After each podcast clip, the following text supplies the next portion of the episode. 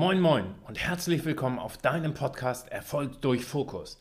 Dein Podcast für mehr Fokus, Konzentration, mentale Stärke und Erfolg.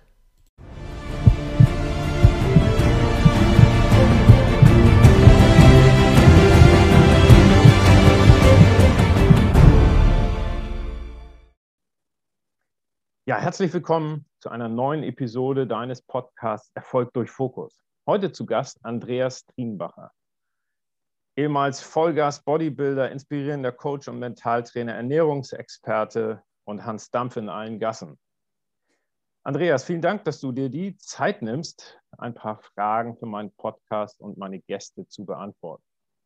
Sehr, sehr gerne. Es freut mich, dass ich hier heute Morgen mit dabei bin und bin sehr gespannt, da ich ja schon von dir ein bisschen gehört habe, was du arbeitest, in welchen Bereichen du arbeitest, was ich natürlich auch super äh, spannend finde. Es geht ja um das wertvolle Instrument, was wir zwischen unseren Ohren haben. Und deswegen super interessant.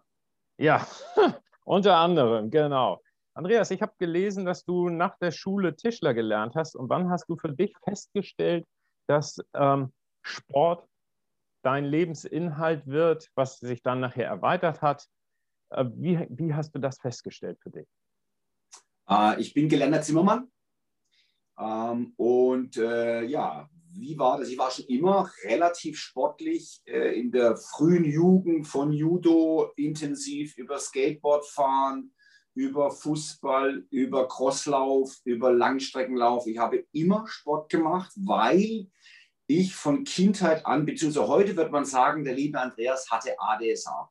Ich hatte einfach nur, ich hatte einfach nur viel, viel Energie, maximale Energie immer. Das liegt einfach in meiner Natur begraben, auch heute noch, dass ich mich äh, oftmals eher zurückhalten muss und auf mein Biofeedback achten sollte.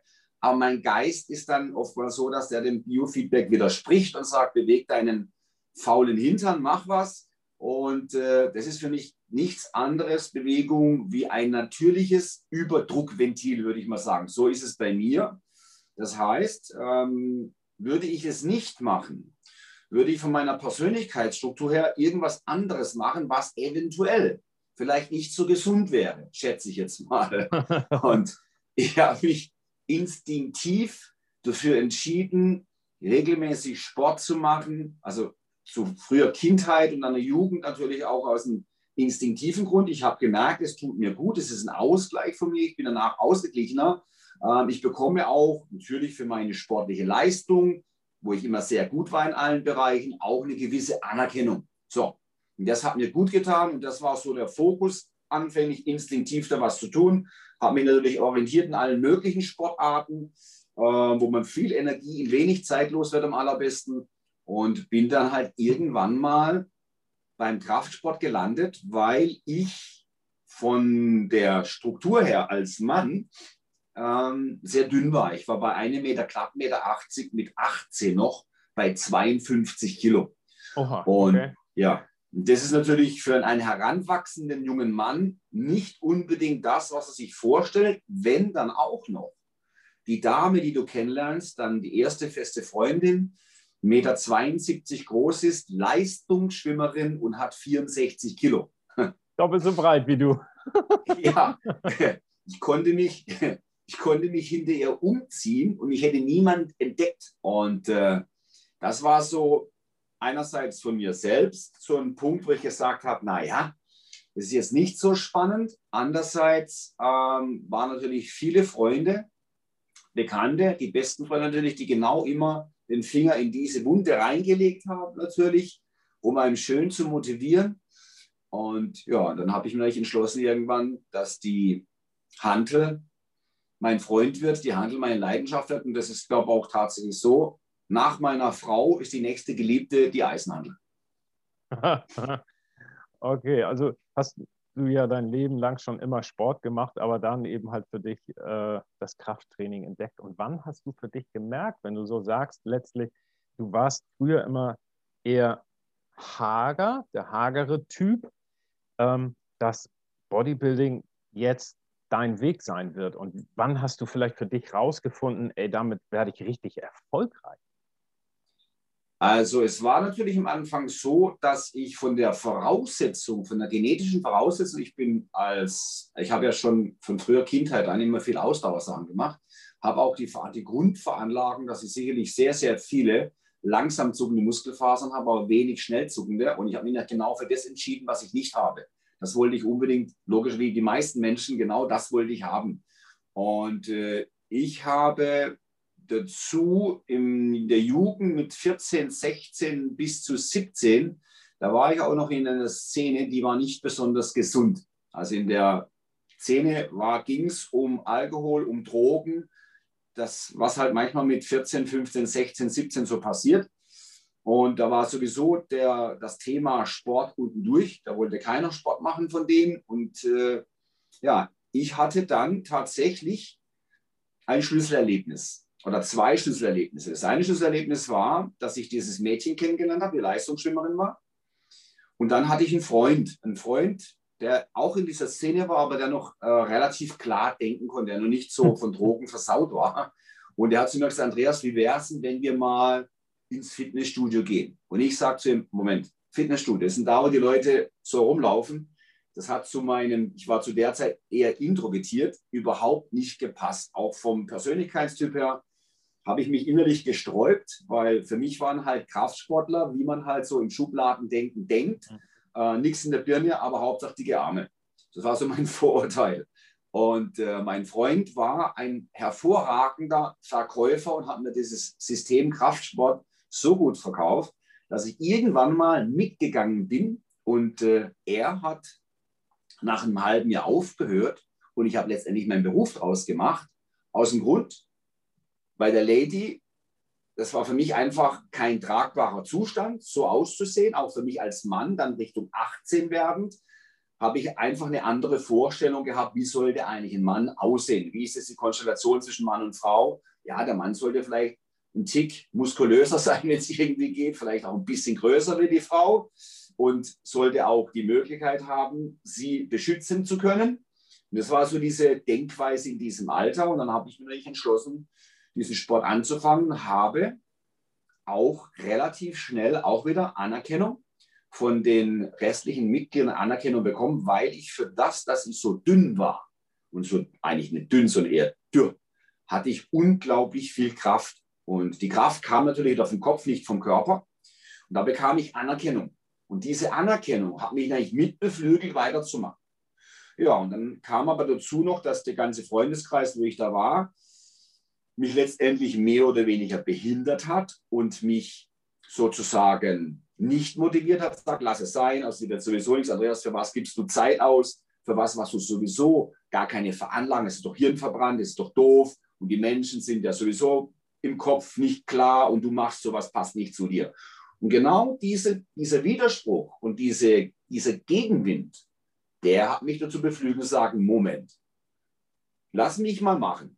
Schauen wir mal, ob das wirklich alles so ist, wie er sagt. Und umso mehr Gegenwind ich bekommen habe, umso ehrgeiziger wurde ich und umso härter habe ich trainiert. Und das war letztendlich der Einstieg in diese Kraftsportszene. Einerseits aus diesem körperlichen Aspekt, zu sagen, ich möchte so nicht aussehen, ich möchte nicht so mein ganzes Leben verbringen. Klar habe ich die Gene, so dünn zu sein, aber ich muss mich nicht meinen Genen ergeben, denn ich habe zwischen meinen Ohren ein Instrument und dieses Instrument funktioniert ganz gut, wenn ich ein, was ich auch für mich herausgefunden habe, wenn ich ein, eine Verhaltensweise optimiere und die natürlich auch in mein Buch oben drüber schreibe, ist Disziplin. So, und das hatte ich und war immer ehrgeizig, und dann habe ich halt auch meine Erfolge gefeiert. somit bin ich natürlich immer weiter nach oben gekommen und zwar in einem Bereich, was mir nie jemand zugetraut hat. Umso weiter ich nach oben gekommen bin und diese Erfolge gefeiert habe, umso mehr wollte ich noch haben.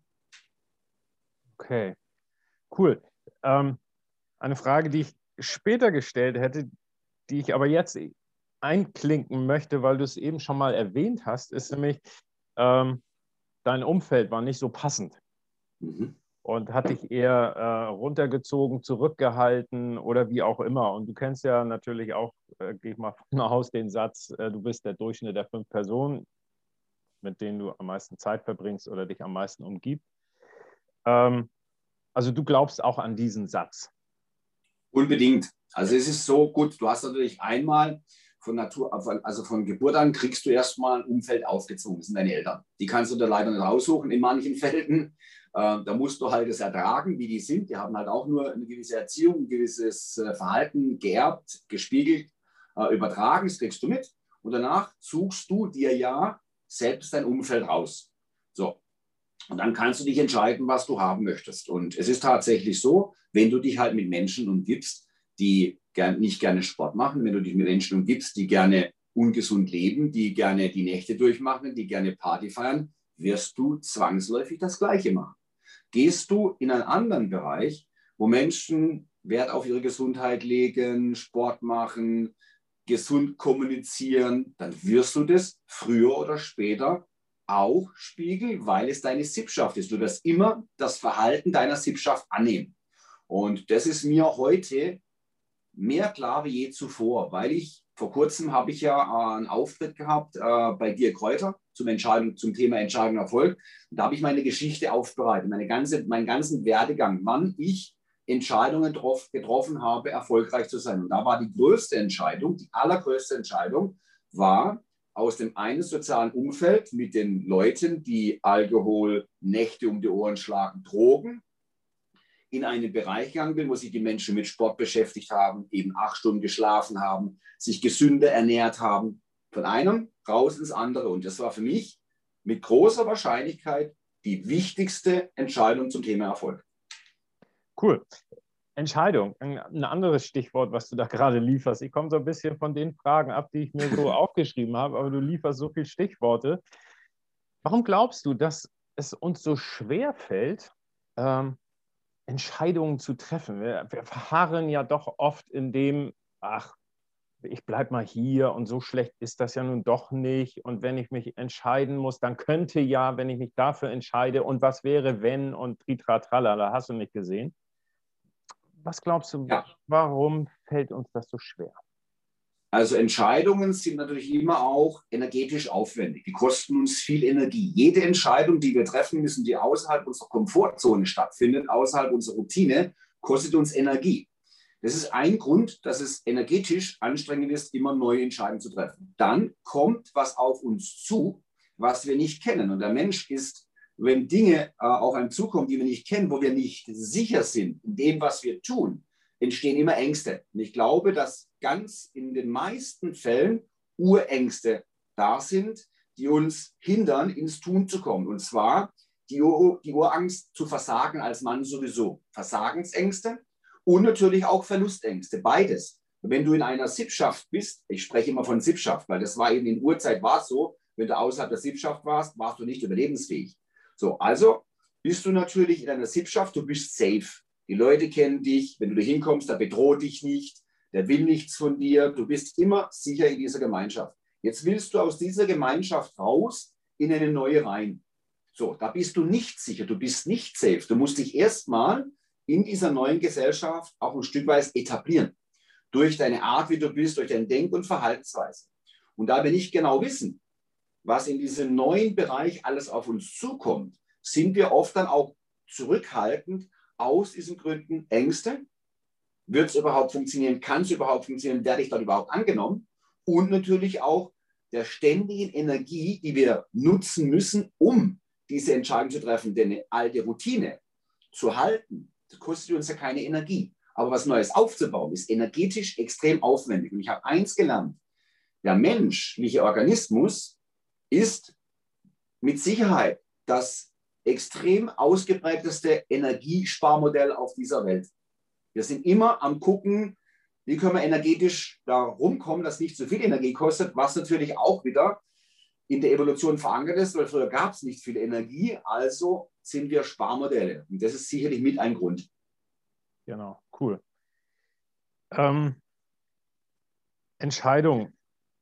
Hast du da vielleicht einen Tipp, wie ich mich, was heißt besser? Besser, eine, eine richtige Entscheidung gibt es ja nicht. Aber wie fällt es mir leichter, eine Entscheidung zu treffen? Also ich habe äh, mit, mit dem äh, Mentaltrainer Steffen Kirchner gesprochen und fand das so äh, gut, was er sagte. Es ist letztlich möchtest du etwas nur, willst du etwas nur oder musst du es und müssen nicht von außen auf dich übergestülpt, sondern aus dir heraus.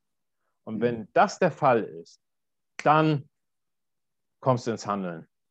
Ja, das ist, das ist immer auch wahrscheinlich die, diese ganz äh, wichtige Frage. Woher kommt deine Motivation? Ist sie extrinsisch? Ist sie intrinsisch? Extrinsisch angeschoben, übergehen, dann später mal intrinsisch super. Oder direkt intrinsisch ist natürlich super Hack. Das ist der, wenn du das kannst, wenn das der Fall ist, musst du keine Bücher lesen, du musst keine Coaches beauftragen, du wirst ins Tun kommen. Aber oft ist ja auch so, dass wenn wir eine Entscheidung treffen, wir Menschen sind so programmiert, dass wir immer als erstes mal gucken, was kann alles passieren, was nicht gut ist. Welche Fehler liegen in diesem System, warum wir es nicht machen sollen. Wir suchen immer erstmal nach Argumenten, warum wir es nicht tun sollten. Was alles passieren kann. Und dieses Paket ist halt eben bei manchen so geschnürt, dass viele Menschen, würde ich auch sagen, ähm, diese, dieser Angstgedanke zu stark ist. Und diesen Angstgedanken zu überwinden, einfach zu sagen, ich lasse mich jetzt darauf ein, egal was passiert. Es wird ja, was soll denn passieren? Mir der Kopf runterfallen kann mir ja nicht. Ich werde es sicher nicht überleben. Das ist bei Menschen unterschiedlich geprägt. Es gibt halt auch Menschen, die wenig Angst vor sowas haben, die mit Neuigkeiten sagen, ist so mir wurscht, ich werde schon irgendwie schaffen, die einfach mutiger sind. Die machen so einen Schritt, weil sie wenig, also es ist eine Hypothese von mir, weil sie weniger nach Dingen suchen, die sie zum Versagen bringen können, nach Fehlern. Die einfach sagen, ich mache es jetzt einfach. Die sind vielleicht auch manchmal na naive Menschen. Aber die haben halt diesen Gedanken nicht, was alles schief laufen könnte, machen es einfach und lernen dann aus ihren Fehlern. Ich glaube, das ist so ein ganz mhm. großer Punkt. Intrinsische Motivation mit ein bisschen Naivität, wo dafür sorgt, ich mache das jetzt einfach. Ja. Das ist so meine Idee. Ja, ich habe ein spannendes Buch zu dem Thema gelesen. Ich weiß nicht, ob du das kennst, äh, was Sterbende am meisten bereuen, von der australischen Krankenschwester, die Sterbende mhm. interviewt hat. Und da kommen nämlich genau solche Antworten. Ich bereue A, nicht genug Zeit mit meinen Liebsten verbracht zu haben. Und B, ja, ich bereue etwas nicht getan zu haben.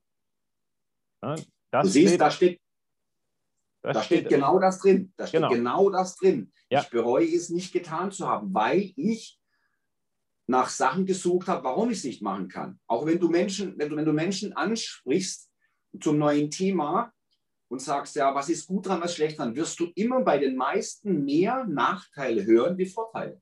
Und vor allem, wenn du es ansprichst, ohne genau zu definieren, ob sie jetzt einen Vor- und Nachteil sagen, wirst du ganz viele im ersten Nachteil nennen hören. Ja. Nur die, ja. wo intrinsisch motiviert sind und überzeugt sind, die kommen mit dem Vorteil. Ja. Stark.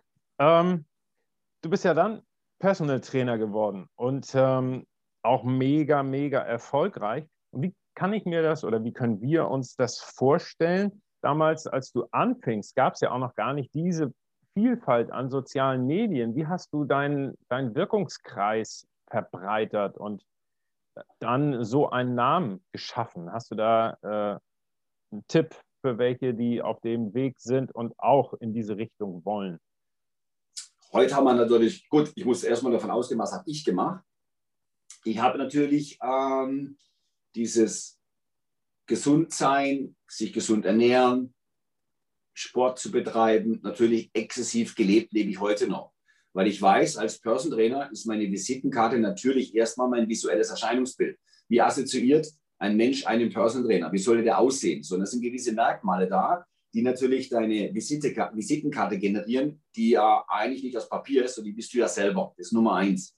Nummer zwei, ähm, dadurch, dass ich Fitnesswettkämpfe gemacht habe, also nicht Bodybuilding in dem Sinn, sondern Fitnesswettkämpfe, also eine Sportart, wo sich die normalen Menschen auch damit identifizieren können, also nicht mit solchen Armen und 120 Kilo, sondern eher dieses athletische, äh, habe ich natürlich schon einen Namen gemacht, weil ich dann innerhalb der Szene bekannt war und die meisten Menschen natürlich sagen, okay, wenn der Mr. Universum war, wenn der Weltmeister war, äh, zehnfacher deutscher Meister, wenn der auch noch so tolle Fotos hat und genauso aussieht, wie in meinem Kopf die Idee ist, dann sollte das ja funktionieren, was er da macht.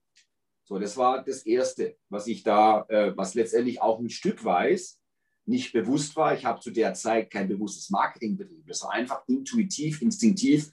So macht man das. Ich habe mich vielleicht auch unterbewusst in die, in, die, in die Lage des Kunden versetzt und überlegt, was will der eigentlich sehen?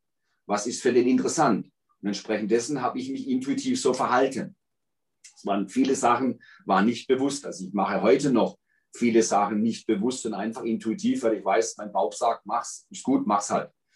Und äh, danach kamen halt irgendwann mal die sozialen Netzwerke. Ähm, und da war es so, dass ich relativ früh bei YouTube war. Ich war einer der ersten äh, Fitness- oder Person-Trainer bei YouTube 2006. Da war noch der Flavio Simonetti, der war vor mir noch da. Und wir waren die ersten zwei, die auf YouTube Videos gemacht haben.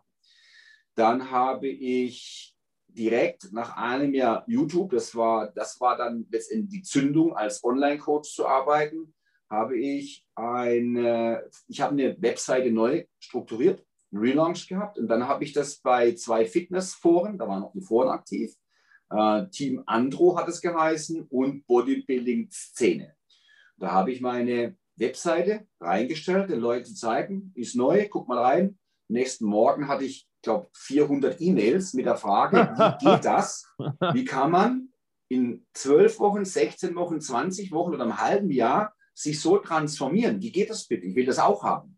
Dann bin ich zu Hause gesessen, ich weiß, war, das glaube samstags oder sonntags hochgeladen. Montags morgens sitze ich vorm Rechner und denke, ja, was mache ich jetzt mit dem? Wie gehe ich jetzt damit um? Da habe ich mir innerhalb von wenigen Tagen ein System überlegt, wie könnte ich mit diesen Menschen online arbeiten? Habe mir dann von denen, die haben halt Bilder gesehen von meinen Athleten und von meinen Kunden. Ich habe immer fotografiert, weil für mich war klar, wenn der Kunde nach acht Wochen kommt, möchte er eine Belohnung haben für sein Gehirn, für sein Dopamin.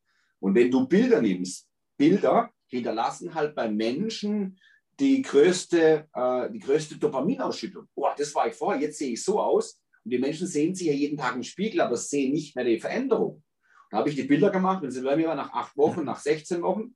So, und darauf habe ich dann aufgebaut und habe gesagt, okay, Anamnesebogen, Ernährungsprotokoll über drei Tage brauche ich euch, ich brauche Bilder von euch und ich brauche Bilder, was ihr euch vorstellt. Wo wollt ihr hin? Schickt mir ein Bild, wie ihr aussehen wollt.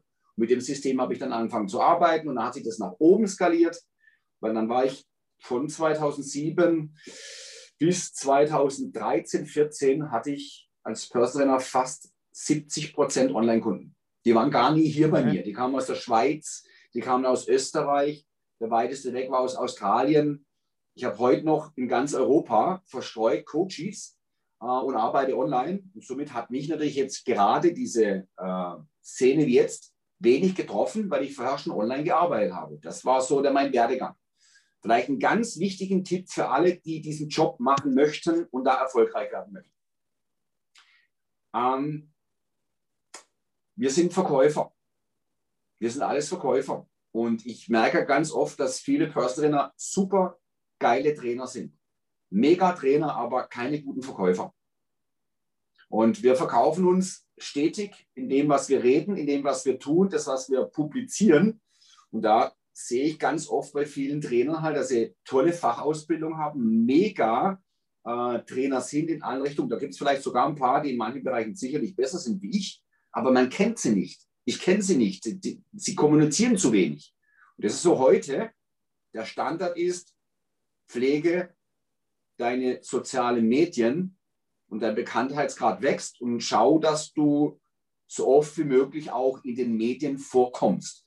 Da habe ich jetzt noch zum Abschluss, dass du auch mal wieder dran bist, noch ein, einen wichtigen Spruch. Und den sollte man sich merken. Ähm, diesen Spruch habe ich von einem der hat Film- und Medienwissenschaften studiert. Und der hat zu mir gesagt, Andreas, merke bitte eins für dein ganzes Leben. Wenn du im großen, weiten Amazonas verloren gehst, achte darauf, dass du die größte Trommel hast, dann bist du der Erste, der gefunden wird. So, das muss man, den Satz muss man sich einmal durch die Kopf gehen mhm. lassen, dann weiß man, was man zu tun hat. Okay, vielen Dank. Neben ähm, dem Stichwort Erfolg ist ja auch ähm, mein Podcast mit dem Namen Fokus behaftet. Was, was bedeutet das für dich, Fokus? Und ähm, wie kannst du dich am besten fokussieren? Hast du dafür einen Tipp, eine Idee, wie du in, in deinen Fokus reinkommst? Ja. Fokus ist natürlich für jeden Menschen letztendlich erfolgsentscheidend. Wenn du keinen Fokus auf das hast, was du tust und zu viele Dinge gleichzeitig tust, wird erstmal dein Gehirn auf lange Frist nicht mitmachen, das ist die Geschichte, weil Multitask und Männer funktioniert sowieso nicht, bei Frauen auch nicht. Und ähm, das ist, Fokus ist auch für mich, muss ich hier klipp und klar sagen, auch immer eine große Herausforderung, den Fokus zu behalten, sich nicht ablenken zu lassen. Aus dem einfachen Grund, Erfolg ist immer ein zweischneidiges Schwert. Wenn du Erfolg hast, wird von dir auch viel Aufmerksamkeit verlangt, dass du auf viele Dinge aufmerksam bist und die verfolgst. Und neigt, neigt man dazu, viele Dinge gleichzeitig machen zu wollen, sich den Tagesablauf viel zu voll, zu voll packen und äh, dann letztendlich eben den Fokus zu verlieren aufs Wesentliche, was man erreichen sollte. Deswegen mein Tipp ist immer erstens mal unser System zwischen den Ohren, unser schönes Hirn zu pflegen durch Meditationseinheiten, dem Gehirn auch mal eine Auszeit zu gönnen, Ruhephasen zu gönnen. Ich nenne es Unitask-Zeit fürs Gehirn, dass das Gehirn sich eben nur mit einer Sache beschäftigt, um danach wieder maximalen Fokus halten zu können. Denn letztendlich, wenn wir es runterrechnen, ist ja unser Gehirn dafür verantwortlich, ob wir Fokus haben oder keinen Fokus haben. Das sind ja unsere Gedanken, was wir da produzieren. Und wenn wir nicht ständig uns ablenken lassen und ständig unser Gehirn mit neuen Gedanken füttern, dann ist es so, dass wir Fokus verlieren, weil auch letztendlich unser Gehirn an Energie verliert. Also ist es ganz gut für mich und auch für meine Coaches, sage ich, pass auf, Trainingsplan, Ernährungsplan ist super, aber damit das Ding umgesetzt werden muss, brauchen wir Ruhe in der Birne. Und wenn wir Ruhe in der Birne haben, sollten wir unserem Geist auch mal Auszeiten gönnen. Deswegen mache ich persönlich pro Tag dreimal fünf bis zehn und meistens sogar abends, bevor ich ins gehe, 15 Minuten Meditationseinheit. Einfach lernen, nichts zu denken. Nichts zu denken, die größte Herausforderung für jeden Menschen, nichts zu denken. Einmal das. Dann gibt es auch noch ganz einfache Mittel, um den Fokus zu erhalten, ist natürlich auch dem Körper gesunde Lebensmittel zu essen. Viele vergessen das, dass wenn wir, dass unser Gehirn ist ja ein lebender Organismus wenn dieses Ding unterversorgt wird mit ähm, gesunden Lebensmitteln, wenn es zu wenig Vitamin B bekommt, zu wenig Magnesium bekommt, dann ist schon mal allein schon energetisch die Frage, wir den Fokus überhaupt halten können. Das ist also eine Komponente zwischen einmal gesunden Futter, einmal gesunden Verhalten, würde ich mal sagen, und dann so ein paar Regeln. Wie zum Beispiel äh, an seinem Handy die Signaltöne auszuschalten. Wie zum Beispiel am Handy an, den, an diesen kleinen Apps die Zahlen auszuschalten, also unser Gehirn ständig abgelenkt ist. Wie zum Beispiel ähm, am Rechner darauf zu achten, dass unten nicht aufpoppt, wenn eine E-Mail reinkommt. Darauf zu achten, dass wir auch das Handy dann, wenn wir fokussiert sein möchten, in den Flugmodus nehmen. Dass wir ein gutes Zeitmanagement haben, dass wir eine nicht überladende To-Do-Liste haben. Also du siehst ja, das ist ein großes Paket, was man schnüren kann.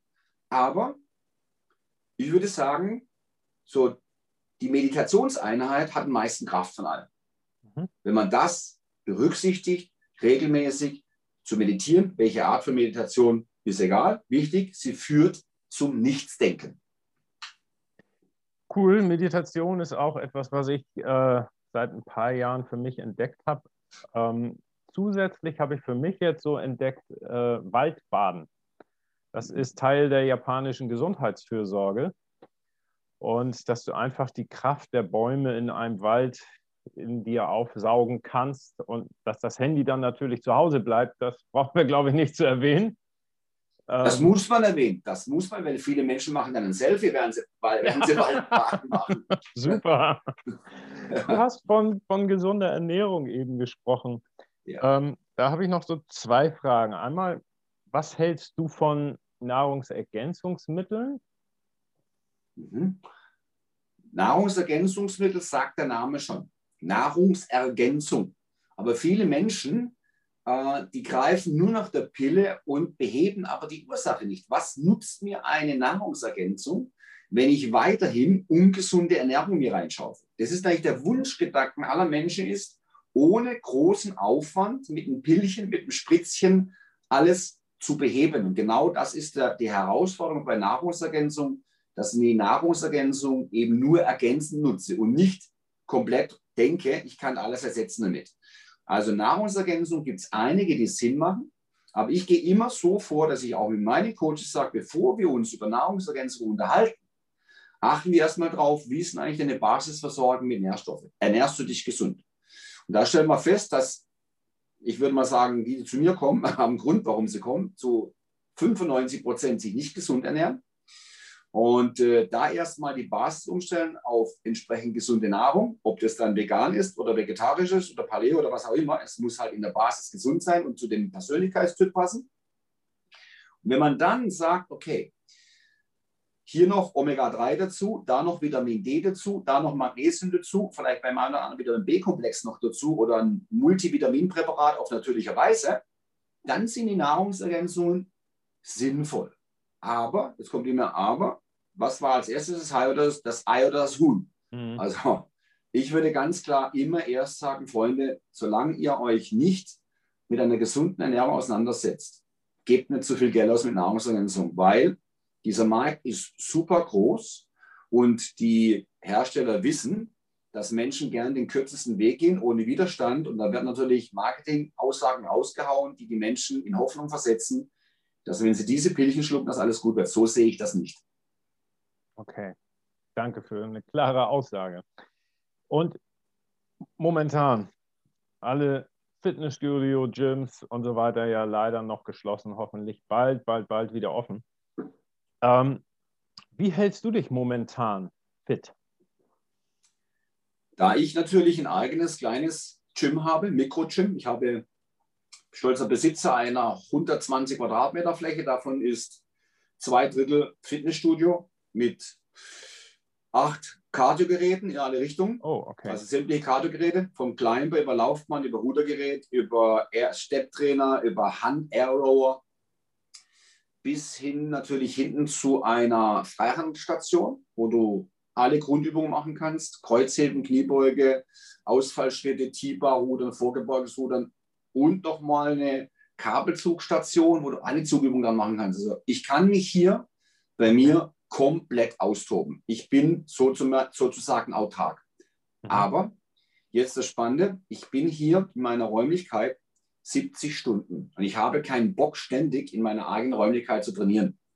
Deswegen freue ich mich auch wieder und bete, dass bald die Fitnessstudios aufmachen zum Wohle der Gesundheit der Menschen und auch ich bin dann derjenige, der eben direkt morgens der Erste ist am Fitnessstudio um 6 Uhr an der Tür kratzt und äh, der Trainer schon immer die Augen rollt, wenn er mich sieht, weil ich immer der Erste bin, der da ist. Ich trainiere hier, freue mich aber auch wieder, wenn die Fitnessstudios auf sind, einfach um auch mal ähm, die Wände zu wechseln, weil es auch mal hier rauszukommen. Und jetzt wird es wieder warm. Und somit habe ich hier hinten gleich nebendran mein Mountainbike stehen. Ich bin leidenschaftlicher Mountainbike-Fahrer. Ich fahre im Jahr bis zu 4000 Kilometer Mountainbike. Allein schon mein Geschäftsweg sechsmal am Tag hin und her sind allein schon keine Ahnung Kilometer. Und äh, danach kommt noch ein bisschen Outdoor-Workout mit Tubes. Ich gehe oftmals mit meinen Tubes raus, die ich auch noch benutze, wenn ich unterwegs bin. Dann mache ich eine leichte Laufeinheit, aber super leicht. Ich bin kein Marathonläufer, ich bin auch kein Langstreckenläufer. Ich laufe, wenn dann mal eine halbe Stunde, nehme die Tubes und mache mein Outdoor-Workout, weil ich natürlich auch weiß, dass das natürlichste Habitat, und das ist der Wald, natürlich für Entspannung sorgt, weil wir da wieder im ursprünglichen Habitat sind und unsere ganze Sinnesorgane runterfahren. Das mache ich auch noch. Aber da muss ich ganz klar sagen, dadurch, dass ich Online-Coach bin, viel zu selten. Okay. Das ist das zweischneidige, das zweischneidige Schwert, wenn du Klassentrainer bist bist du natürlich nur Mann-Anwender, weil ich habe umgeswitcht auf Online-Coach und zwischenzeitlich bin ich bei 90 Prozent Online-Kunden. Und das sorgt halt auch für, dass ich natürlich immer am Rechner sitze. Oder ja. so wie jetzt natürlich im Zoom-Call bin, weil ich viele Menschen über Zoom erreiche, meine Workouts über Zoom mache, meine Beratung Zoom mache. Und äh, mir fehlt zwischenzeitlich sozusagen der Auslauf. Mhm. Den brauche ich wieder. Ja, ja. Du, ich komme allmählich zum Ende, aber ich möchte noch auf ein Video ansprechen, was ich von dir gesehen habe.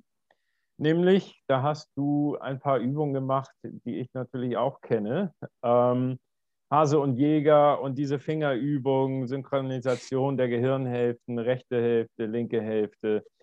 Ähm,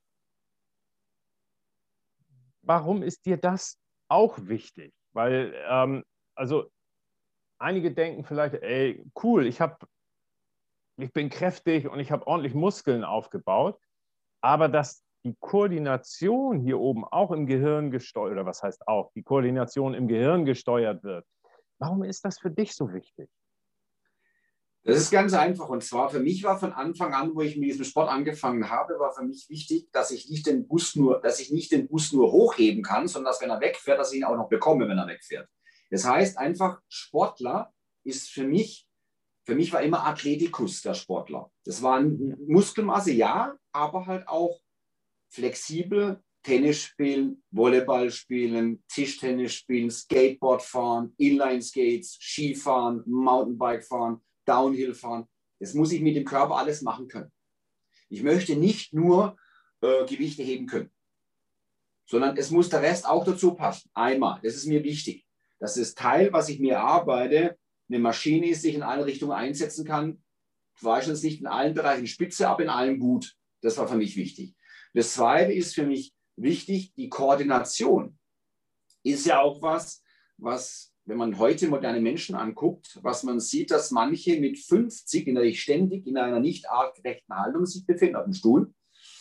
Wenn du mit denen einen Ausfallschritt machst oder eine Kniebeuge, dann fallen die um. Mit 50. Das heißt, es kann ja sein, das kannst du mit 70 oder mit 50 oder 80 kann das passieren, aber doch nicht mit 50. Und das gehört einfach zu Menschen dazu, weil es ein System ist, das im Moment meines Erachtens nach unterfordert ist. Es wird unterfordert. Aus dem einfachen Grund, weil wir natürlich viel Aufmerksamkeit brauchen in ganz viele anderen Sachen. Und so bin ich natürlich zu dieser äh, Rechts-Links-Hirnhälften-Koordination gekommen. Äh, davor habe ich es vielleicht instinktiv gemacht und immer bewusst. Und zwar in dem Moment, wo ich bei dir Kräuter angefangen habe, auf die Bühne zu gehen. Okay. So, da habe ich mir überlegt, was brauchen die Menschen, die acht Stunden, zehn Stunden lang, zwölf Stunden lang in der Halle sitzen? und äh, viel Content aufnehmen, viel aufmerksam, viel Kapazität, Gehirnkapazität brauchen. Die brauchen zwei Sachen. Die brauchen einmal äh, eine Zeit lang eine Ablenkung. Das heißt, sieben bis acht Minuten Bewegung nach Musik, Sauerstoff aufnehmen, bewegen und natürlich auch durch die Bewegung ein bisschen Koordination. Und danach war mir natürlich auch für die Synchronisation der rechten Gehirnhälfte damit natürlich auch das Wissen, was sie aufnehmen, damit es auch verankert werden kann habe ich mich dann mit diesem Thema beschäftigt okay. und habe dann selbst festgestellt, für mich, nachdem ich mich intensiv damit beschäftigt habe, dass meine Frau gesagt hat irgendwann, Andreas, du bist so entspannt. Was ist mhm. mit dir los? Du bist auf einmal ganz anders. Ich sage, äh, keine Ahnung, merke jetzt nichts. Nee, nee, du bist irgendwie anders. Das war halt die Zeit, wo ich diese ganzen Übungen gelernt habe. Habe ich mich jeden Tag so 20 bis 30 Minuten nur mit diesen Übungen beschäftigt. Und auch da wird festgestellt, dass Folgendes passiert. Das ist ja einerseits die Synchronisation der rechten linken Hirnhälfte. Ja, aber dann ist ja auch so, wenn du diese Übung machst, was macht in diesem Moment dein Gehirn? Es kann sich nur um diese eine Sache kümmern. Du kannst nicht hier diese Spiele machen und dabei noch irgendwelche äh, Szenarien in deinem Kopf verarbeiten. Das heißt, du hast auch eine Unitask-Zeit. Also hast du auch ein Achtsamkeitstraining. Und dann habe ich es noch genüpft, verknüpft mit Spaß, dass ich bei diesen Auftritten natürlich, hier ist der Hase und der Hase hat einen Feind. Wer ist der Feind? Ist der Jäger. Und dann will der Hase natürlich auch mal Jäger sein. Ich erzähle immer so Geschichten dazu. Das war für die Leute auch super entspannt, weil sie einfach mal rausgekommen sind aus diesem Verkaufsstrategiegespräch, natürlich auch ähm, zum Teil, ne, kompliziert will ich nicht sagen, aber es ist halt schon recht trockener Content. Und da habe ich das so verknüpft und für mhm. mich auch Spaß daran gefunden. Und habe jetzt natürlich auch bei meinem Person Training, weil ich in der Regel Menschen habe, die über 60 sind, kommen diese Sachen mit zum Zug und dann sagen diese Leute nach einer gewissen Zeit, Andreas, irgendwie hat sich was geändert. Ich weiß jetzt nicht, was sich geändert hat, aber irgendwas hat sich geändert. Und das ist natürlich die Kombination aus Bewegen, logischerweise, Ausstretching und dann noch die Koordination recht in die Gehirnhälfte. Genau, denn ähm, gerade auch diese, diese Fingerübung und so weiter, Nicht umsonst äh, ist bei Klavierspielern festgestellt worden, die ja ständig auch über Kreuz und dann noch den Fuß gleichzeitig und so weiter, ist die Gehirndurchblutung viel, viel größer als beim Otto-Normalverbraucher. Ne? Zu, zusätzlich kommt eben halt noch dazu bei den Übungen, die du eben erwähnt hast, äh, wenn ich es dann schaffe, dann Dopamin, Serotonin und äh, hormonell bin ich wieder gut aufgestellt und so weiter. Ganz genau. Cool. Letztendlich runtergerechnet ist ja tatsächlich so, wenn man sich mit dem Thema beschäftigt. Ich habe gerade gestern zwei Beratungsgespräche gehabt online. Und äh, wenn man es runterrechnet, ist tatsächlich so, dass wir ja letztendlich nichts anderes sind wie ein Spielball von kleinen Molekülen, von Hormonen. Und je nachdem, wie die da oben in unserem Gehirn produziert werden und wie die interagieren miteinander, sind wir gut drauf, sind wir schlecht drauf, genau. essen wir gesund, essen wir nicht gesund und die Verantwortung haben wir dafür. Und dann sind tatsächlich manchmal so ganz einfache Sachen wie im Wald spazieren gehen, wie Kraftsport betreiben, wie kognitives Training, einfache Dinge, um diese Homostase zwischen Aktivierungs- und Entspannungshormon wieder so hinzukriegen, wie die Natur es auch vorgesehen hat. Und wenn man das dann mal weiß, war für mich irgendwann auch mal ein Learning, wenn du dann so das ganz genau weißt, was da passiert, denkst du, lieber Himmel, so ganz kleine Hormönchen sind für zuständig, was ich von mir gebe, was ich nicht von mir gebe, wo ich bin, wie glücklich, wie unglücklich ich bin. Und ja. dann hat man so krasse Hebel, die dann von manchen Menschen nicht benutzt werden können. Das ist dann immer so für mich, wo ich sage, ey, das ist so eine schöne Pille. Die kostet nur ein bisschen Zeit, hat keine Nebenwirkungen. Ganz genau. Aber der Mensch bevorzugt lieber die Chemikeule. Mhm. Leider, leider. Lieber Andreas, ähm, du gibst ja auch ein Bootcamp. Was können die Absolventen oder Kandidaten, will ich sie mal nennen, äh, dort erwarten, wenn sie sich bei dir anmelden? Also es gibt ja zwischenzeitlich zwei Bootcamps. Es okay. gibt einmal ein Online- und ein Offline-Bootcamp. Okay. Das Offline-Bootcamp findet bei mir zweimal im Jahr statt. Einmal im Spätjahr, im, meistens im Oktober, und einmal im Frühjahr, jetzt Ende April. Mhm. So Gott will, hoffe ich, dass es funktioniert. Ähm, da ist es so, da gehen Leute mit, die schon ein bisschen Sport machen, aber so immer ein bisschen sich zurückhalten beim Sport. Also es ist schon so, bei diesen sieben Tagen Mr. T Energy Body, Boot, äh, Bootcamp, Body and Mind Bootcamp, ist zu 60 Prozent Sport am Start, also hochintensiver Sport. Da werden auch die Menschen mal an ihre Grenzen geführt. Da werden Menschen auch mal aus der Komfortzone gehoben. Weil viele Menschen haben so eine Komfortzone, auch im Fitness, da bin ich gut, da schaffe ich das, da bin ich, da, da bekomme ich mein eigenes Lob. Aber sie befinden sich halt dann immer unter so einer Belastungsgrenze, die sie nicht wagen zu überschreiten. Ich bringe da Menschen in Bereiche, wo sie noch nie waren. Über Motivationstechniken, die nicht besonders kompliziert sind, ich schreie sie einfach an. Ja. Und in der Gruppenmotivation funktioniert es ganz gut. Ähm, die wird einfach mal, denen wird einfach mal gezeigt, dass sie viel mehr können, wie sie tatsächlich glauben. Das ist ein ganz wichtiger Faktor. Der zweite wichtige Faktor ist, sie bekommen alle Krafttrainingsübungen, die relevant sind, bekommen die gezeigt bis ins kleinste Detail, sodass die nach dem Training in der Regel, also nach den sieben Tagen, keinen Trainer mehr brauchen. Sie wissen ganz genau, wie sie welche Übungen ausführen sollten. Mit Ausführung, mit Belastungszeiten, mit Muscle-Brain-Connection, wie man Zielmuskelfokus aufbaut. Dann machen wir viele Outdoor-Work-Einheiten, also wo wir im Wald draußen mit Holz auf dem Boden, mit allen möglichen Sachen arbeiten um einfach auch mal ein Outdoor-Workout, die Kombination zwischen natürlichem Habitat und Sport zu verbinden. Das feiern die meisten äh, am meisten, das wollen sie alle haben, Outdoor-Workouts. Und dann haben wir Stretching-Einheiten, den Menschen auch beizubringen, dass durch nicht artgerechte äh, Haltung wir natürlich auch sehr stark unsere Mobilität einbüßen, dass wir über Stretching da wieder ziemlich viel zurückholen können. Und dann last but not least kommt abendliche Veranstaltung, es ist das Kaminzimmer. Das sind ungefähr zwei Stunden. Da gibt es den äh, Motivationstrainer, den Life Coach, den REKVT, rationale, emotive, kognitive Verhaltenstherapie-Therapeuten, in meinem Fall ich, der dann natürlich den Leuten hilft, ihre Effizienzblockaden abzubauen. Mhm. Das heißt, es wird gefragt, was ist der häufigste Gedanke, der dich zum Prübeln bringt? Möchtest du auf dem Stuhl, möchtest du erzählen, ist dann der heiße Stuhl, wer will, kann drauf sitzen. Und dann zerlegt man mal die Gedanken und tauscht dann irrationale Kerngedanken durch rationale aus. Es sind so zwei Stunden abends, die super intensiv sind, wo auch aber von den ganzen äh, Teilnehmern sehr stark gefeiert wird, weil sie in der Regel nach diesen sieben Tagen nicht nur einen leistungsfähigeren Körper haben, sondern auch eine leistungsfähige Psyche haben, weil sie einfach gewisse Dinge, Verhaltensweisen selbst hinterfragt haben, weil das sind Disputationen, die wir da führen. Da ist nicht so, dass ich denen ins Ergebnis liege, sondern ich liefere immer nur Futter, dass sie selber darüber nachdenken. Das ist der Online, äh, der Offline-Bootcamp, der findet im Bayerischen Wald statt. Mhm. Und dann habe ich jetzt noch ein Online-Bootcamp. Online-Bootcamp findet jetzt im Moment alle vier Wochen statt. Das sind 2,5 Stunden Netto-Zeit mit anschließend halber Stunde bis zu einer Stunde QAs.